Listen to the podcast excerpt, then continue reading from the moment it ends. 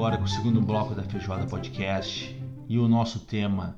E hoje nós escolhemos dois personagens icônicos do cinema: Arthur Fleck como o Coringa e Don Corleone, o nosso amado Vito, como The Godfather.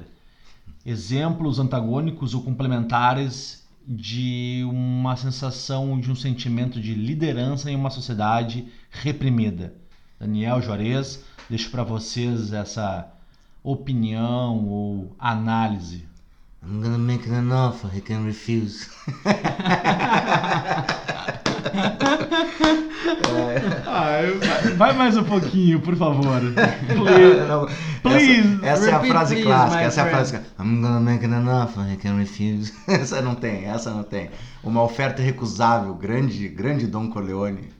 Grande Dom Corleone. É, eu acho que se tu for falar dos, em, em, ambos os filmes, né? Eu acho que ambos os filmes, eles uh, falam e retratam nua e cruamente, não sei se existe essa palavra, mas estou inventando agora, então, é a questão do líder, da liderança, né? Eles se tornaram líder. Valera, Valera, vamos, tu, tu que estás mediando, vamos te colocar por que, que eles se tornaram líderes? O que faz deles um líder? Aliás, por que, que eles não, a gente acha que eles são líderes? Porque a gente tem esse ponto de vista, né? Sabe que eu nunca escondi, eu sou um grande fã do The Godfather, enfim, do, do, do, do Poderoso Chefão. E eu vejo o, um dos poucos filmes onde teve um trabalho de desenvolvimento de personagem. Ao longo de dois ou três filmes, onde uma pessoa, no caso no primeiro, Michael, onde naquela clássica cena onde ele está sentado com a sua futura esposa e ele conta que o Luca Brazzi é um funcionário da família que cuida de assuntos, né, enfim, ocultos, né, algumas resoluções e ele diz para ela: eu não tenho nada a ver com a minha família, mas aí acontece, né, enfim, o o pai dele foi baleado, ele teve que tomar uma nova postura, ele matou o chefe de polícia, matou, né, enfim, o, um, um elemento lá que estava querendo oferecer uma nova possibilidade para a família se envolver com as drogas e ele foi para Itália, se escondeu, ficou lá, conheceu a Polônia, onde por algum momento ele achou que ele ia ter uma vida pacífica, mas foi tudo uma ilusão, porque as pessoas não esqueceram o que ele fez. Mas aí eu penso, o Michael no primeiro filme ele era o exemplo da pessoa correta, distinta, onde ele dizia: olha, o que a minha família faz não é a minha realidade. Só que ao longo do segundo e terceiro filme, tu fica impressionado com a virada do personagem, onde ele consegue se tornar algo infinitamente pior do que o pai dele foi, no caso. Porque o pai dele, no primeiro filme, no caso o Marlon Brando como o Vitor Corleone, ele agia dentro de um limite de ações e ele era respeitado por saber que existiam limites. Mas já o Michael, no segundo filme, começa a mostrar uma, uma situação ou um comportamento de controle total das situações. E ele provou para quem trabalhava com ele, enfim, ali os comparsas, de que a palavra final era dele ele decidia o que era certo e o que era errado. E, na minha opinião, o ponto de virada entre as hipocrisias e contradições é quando no segundo filme, onde ele alegava de que a família era enfim em primeiro lugar e que ela jamais poderia ser traída, o Fredo, o irmão dele que trabalhava em Las Vegas, relacionado à indústria dos hotéis, dos cassinos, por uma atitude imatura, foi dar crédito e voz para um, alguém que trabalhava junto com, com a família Corleone e ele se voltou contra o que a família acreditava que era o certo para os negócios. E o que, que o Michael fez? Mike, você não pode vir a Las Vegas e falar assim com um homem como Mo Green. Fredo, você é o meu irmão mais velho e eu te amo. Mas jamais fica ao lado de alguém que esteja contra a família, entendeu? Jamais. Michael, sem piedade, mandou matar o próprio irmão, justificando de que não era uma questão pessoal, era uma questão só de negócios e ali a gente vê que nasceu um monstro, alguém que colocou a justiça, os princípios e valores de lado e enganou a família, enganou a própria mãe, enganou a irmã e criou uma nova realidade para a família que era completamente diferente do que o pai tinha imaginado, né? Tanto que o pai diz no início, quando ele é baleado, que ele nunca imaginava que o Michael fosse se envolver nesse mundo. Cara, sabe uma, uma, uma observação rápida? Eu acho que tu, tu tocou num ponto muito interessante, porque eu acho que me veio a frase na cabeça: a ocasião faz o ladrão. O, o, o Fredo, ele quis ser líder, ele quis a liderança. Nem o Michael e nem o, o, o, Corleone queriam. A ocasião transformou eles em líder, assim como a ocasião do Joker, do Arthur, transformou ele em líder. O que, que acontece? No, no, o Corleone, tanto o Michael quanto o, o, o pai dele, o Dom, o Dom eles eh, a, a oportunidade ela se apresentou eles agiram como eles achavam que eles tinham que agir, conforme era a justiça ao olhar deles. E depois o que aconteceu? Pessoas ao redor deles disseram assim: Ah, tu tá certo, eu vou te seguir. O que aconteceu com o Coringa? A ocasião fez o ladrão. Ele agiu conforme ele achava que tinha que agir, e as pessoas ao redor dele falaram: opa, eu vou te seguir. Então ambos tiveram seguidores que transformaram eles em líder. O Fredo queria buscar essa liderança. E ele, e ele sem querer, vamos botar sem querer aqui, porque ele era sempre foi considerado paspalho, ele quis passar por cima de, do, do Michael. E aí o Michael disse assim, não, aí eu concordo contigo com, plenamente. O, o, o, o, Dom, ele tinha uns princípios um pouco mais é, é, marcados, ele tinha princípios mesmo. O Michael não. O Michael, ele falou assim, ah, tu saiu? Então, tu tá morto. Por mais que ele tenha se arrependido depois, e ele se arrependeu, né? Mas ele, eles tiveram seguidores. Esse, não, ninguém, nenhum desses dois aí que nós estamos falando, nenhum buscou liderança. É, Dani, uma coisa que tu fala aí também, falando um pouco do poderoso chefão, assim, né, da, dessa liderança, né? O, o pai, na época, ele era um tipo um, uma política da boa vizinhança. Ele não mata. Ele vai lá, conversa. Na muito, pior das hipóteses, muito bem ele mata. A clássica cena do início, desculpa ter interrompido, Não, mas é. a hora do cochiche no ouvido, que a gente já conversou várias vezes, a cena onde é, o, eu sempre esqueço o nome do personagem, onde ele vai pedir justiça para a filha dele que foi agredida, né? É. Eu fui à polícia como um bom cidadão. Os dois rapazes foram julgados. O juiz os condenou a três anos de prisão e suspendeu a sentença. Suspendeu a sentença. E eles ficaram livres naquele mesmo dia. Eu fiquei no tribunal como um idiota. E aqueles dois safados sorriram para mim. Aí eu disse à minha mulher: para termos justiça, temos que ir ao Dom Corleone. Por que você foi à polícia? Por que não veio a mim primeiro? O que o senhor quer de mim? Diga qualquer coisa, mas faça o que eu estou implorando. O que você quer?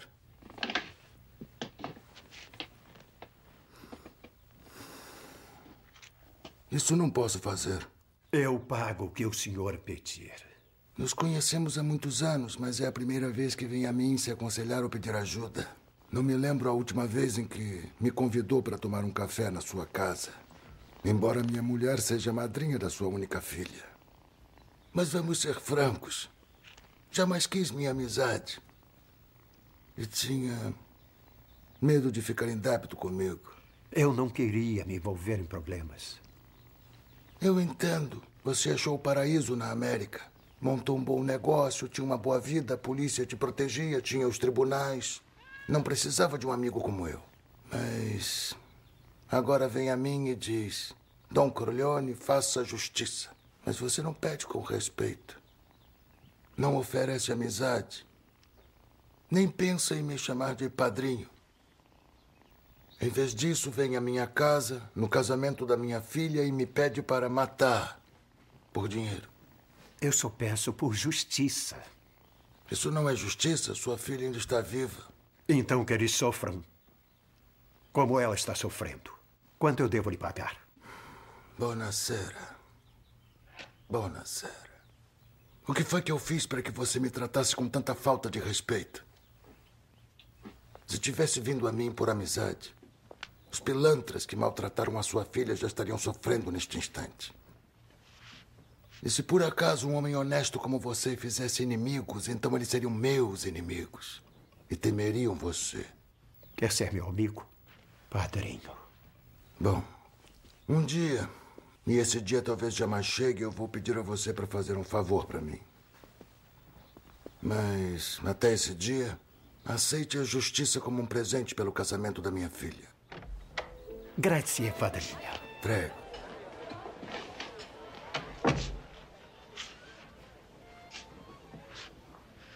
Ah, dê isso para o Clemenza. Eu quero pessoas confiáveis, pessoas que não se deixem levar. Não somos assassinos, apesar do que esse Papa Defuntos diz. Aquela cena inicial. É muito É política muito- da boa vizinhança, assim, cara, eu não quero chegar ao nível de matar a pessoa, mas conversa, dá uma conversada e tal, que não é assim, não é esse o caminho, sabe? Que é diferente do Michael, né? Que é, que é tipo, ah, tu não fez como eu quis que tu fizesse, eu vou te matar, foda-se.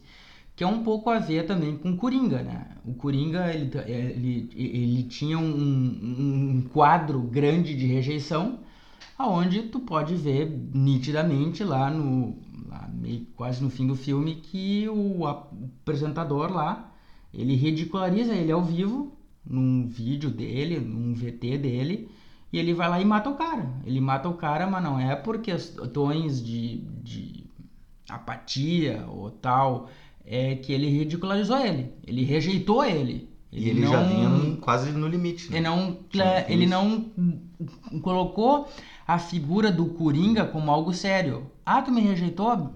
Beleza, vou te matar. Ele foi. Ele foi exatamente como a gente é, né, meu? Que tipo assim. ah, o ser humano dá limites. A gente dá limite aos outros. Se tu não me leva a sério, ok, beleza. Mas eu vou te dar um limite. Só que, claro, a gente não mata, né? A gente julga ou se. ou. ou ah, como é que eu posso dizer? A gente responde de outras formas. Um não, não vai dar, não vai rolar, assim como tu quer, não é certo. A gente pondera. Ele foi radical ao máximo de tipo assim, tu me ridicularizou, tu tá me, tu tá me ridicularizando, tu me chamou aqui e me ridicularizou, vou te matar. E mata, né? Isso aí tu pode ver, falando do Coringa, da dança do Coringa, né? Todas as danças no filme é para se afirmar. A dança que ele faz no filme em todas as mortes que ele faz. Pa- Parece Ele- um empoderamento que ele Tem vai. empoderamento, né? Que é aquela questão da, da dança, né? Que muita gente usa a, a dança como ah, ou vou me exibir ou vou me encarraquetar com alguma outra Uma pessoa. expressão. É uma expressão, então ele se expressa na dança na questão de quando ele mata, ele se auto-reafirma. Ele usa a dança como um reafirmamento. Não sei se existe essa palavra, mas estamos Estamos inventando. inventando. Se não, se Bonacera. Buonasera. É o cara que fala. Deixa com a arma e pegue o canole. É o que Ah, é- tocou nesse assunto do primeiro cara falando. Sensacional, né? Pra Bonacera. mim, aquela cena onde deixa a arma e pega o canole é uma coisa tão sutil e simplória de ok, cumprimos a missão, mas agora não esquece a comida dos meus filhos, né? E aí tu vê algumas sutilezas, tanto no The Godfather quanto no Joker. Tem uma fala que eu gosto muito do, do Don Corleone, enfim, né? que é onde ele diz que um homem que não se dedica à sua família não é um homem de verdade. E eu fico pensando nisso, né? Nessa questão, como a gente está debatendo a justiça, por mais que o Don Corleone fosse um líder de uma gangue, de um movimento contra a justiça, existiam ali princípios e valores que ainda tinham um, um certo valor. Tanto que eu acho sensacional no momento onde, depois de toda a confusão, onde acontece uh, o caso, o Dom Corleone foi baleado e acontece a reunião dos dons, e ele diz que ele não concordava. Não era o problema não era as outras famílias se envolverem em outros tipos de negócios, mas que se esses negócios não atingissem as crianças, a sociedade, os jovens, no caso, como eles falavam das drogas. Alguém pode dizer assim: ah, mas aí vocês estão fazendo uma apologia. Não, não é isso. É longe disso, pelo contrário. Mas que, bem ou mal, ali dentro daquele universo retratado no filme, e de uma certa maneira no Joker, existiam limites onde ambos os personagens sabiam que o que, o que, o que era o alvo deles no caso, né? O que, que era o alvo de contestação ou de resolução política ou comercial. E isso, quando eu vejo aquela reunião dos dons, me deixa muito intrigado, porque é um momento onde homens de diferentes origens e interesses chegam em um acordo, um acordo paralelo à sociedade para dizer, ok, Cada um tem seus interesses, cada um tem seus negócios, mas nós temos um código de ética aqui acordado onde certas coisas são proibidas. Então a gente traz isso para a realidade hoje e vê como a, a, vida que a gente vive é complexa, né? Porque a gente vive numa realidade onde existe a lei e a maioria das pessoas cumpre essa lei, mas existe um poder paralelo com outras regras e com outros objetivos. É, é, que é aquela coisa, né, meu?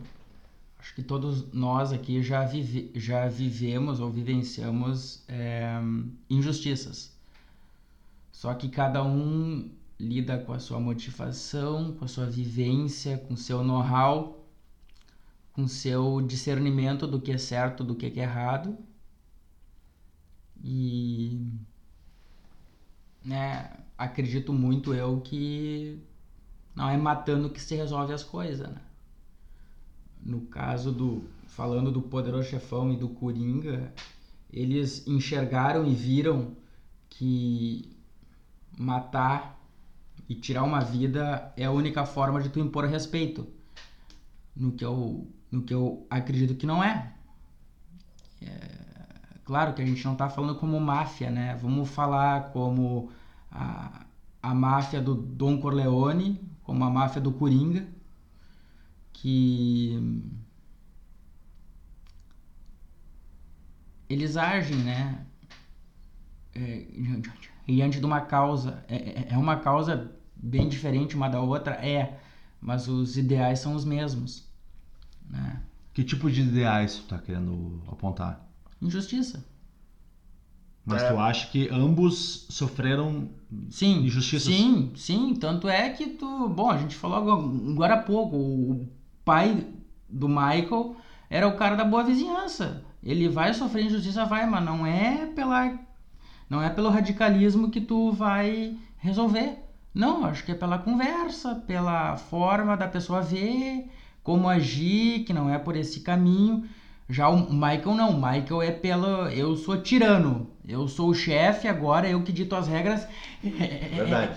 É, é, é como se fosse uma autoimposição que eu sendo o chefe, eu dou as ordens, o certo é como eu raciocínio, é como eu penso. Eles tentaram falar. Tentaram falar isso, o Joker só também. que o Joker é a mesma também. coisa, exatamente O Joker tentou conversar coisa. com o pai dele, ou pelo menos que ele achava ser pai, e o, o, o Don Corleone tentou conversar com o, o, Mão Negra, acho que era Mão Negra, né? O apelido do, da, do cara que coordenava lá Little Italy. Eles tentaram, no primeiro momento, ah, vou conversar. Aí não deu. Só que não é que não deu que eles pararam, não deu e eles continuaram sofrendo uma certa injustiça. Mas eles sofreram uma certa injustiça pela forma que eles agiam, que não era certa. No caso. Não, eles ainda filme. não tinham agido. Eles, eles, a, a injustiça estava a, a sociedade estava sendo injusta com eles, tá? Tá. O, o Arthur tentou conversar com quem era para ser o pai dele e o Corleone tentou conversar. Eles tentaram conversar antes. Aí não Sim, deu. houve uma tratativa. Isso, tentou, mas não deu.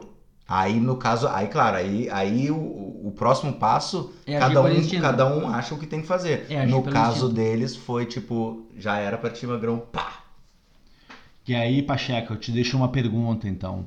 Já que a gente está analisando numa questão cinematográfica dois personagens icônicos, e que eu tenho certeza que o Joker vai entrar para a galeria do Don Corleone, como é que a gente pode trazer isso hoje para a sociedade? O dia a dia que a gente vive aqui em Porto Alegre, no Brasil, no mundo, essa relação com a justiça, com as pessoas que fazem justiça pelas próprias mãos, ou principalmente com as pessoas que conseguem fazer uma boa ou uma má justiça. E deixo também para o Joreza essa pergunta. Ah, que pergunta boa, cara. Bom, mas essa pergunta então a gente pode Ah, Valéria é muito foda. conversar Bom, ótimo, gosto disso. no terceiro bloco, né? Senão vai ficar sem recheio o terceiro bloco. E aí? Galera, no próximo bloco então, como é que a gente pode viver em um mundo tendo que discernir entre uma má e uma boa justiça? Aguardem mais alguns segundinhos e dá aquele tempo de ir no banheiro e tomar aquela aguinha, hein? E não demora no banheiro.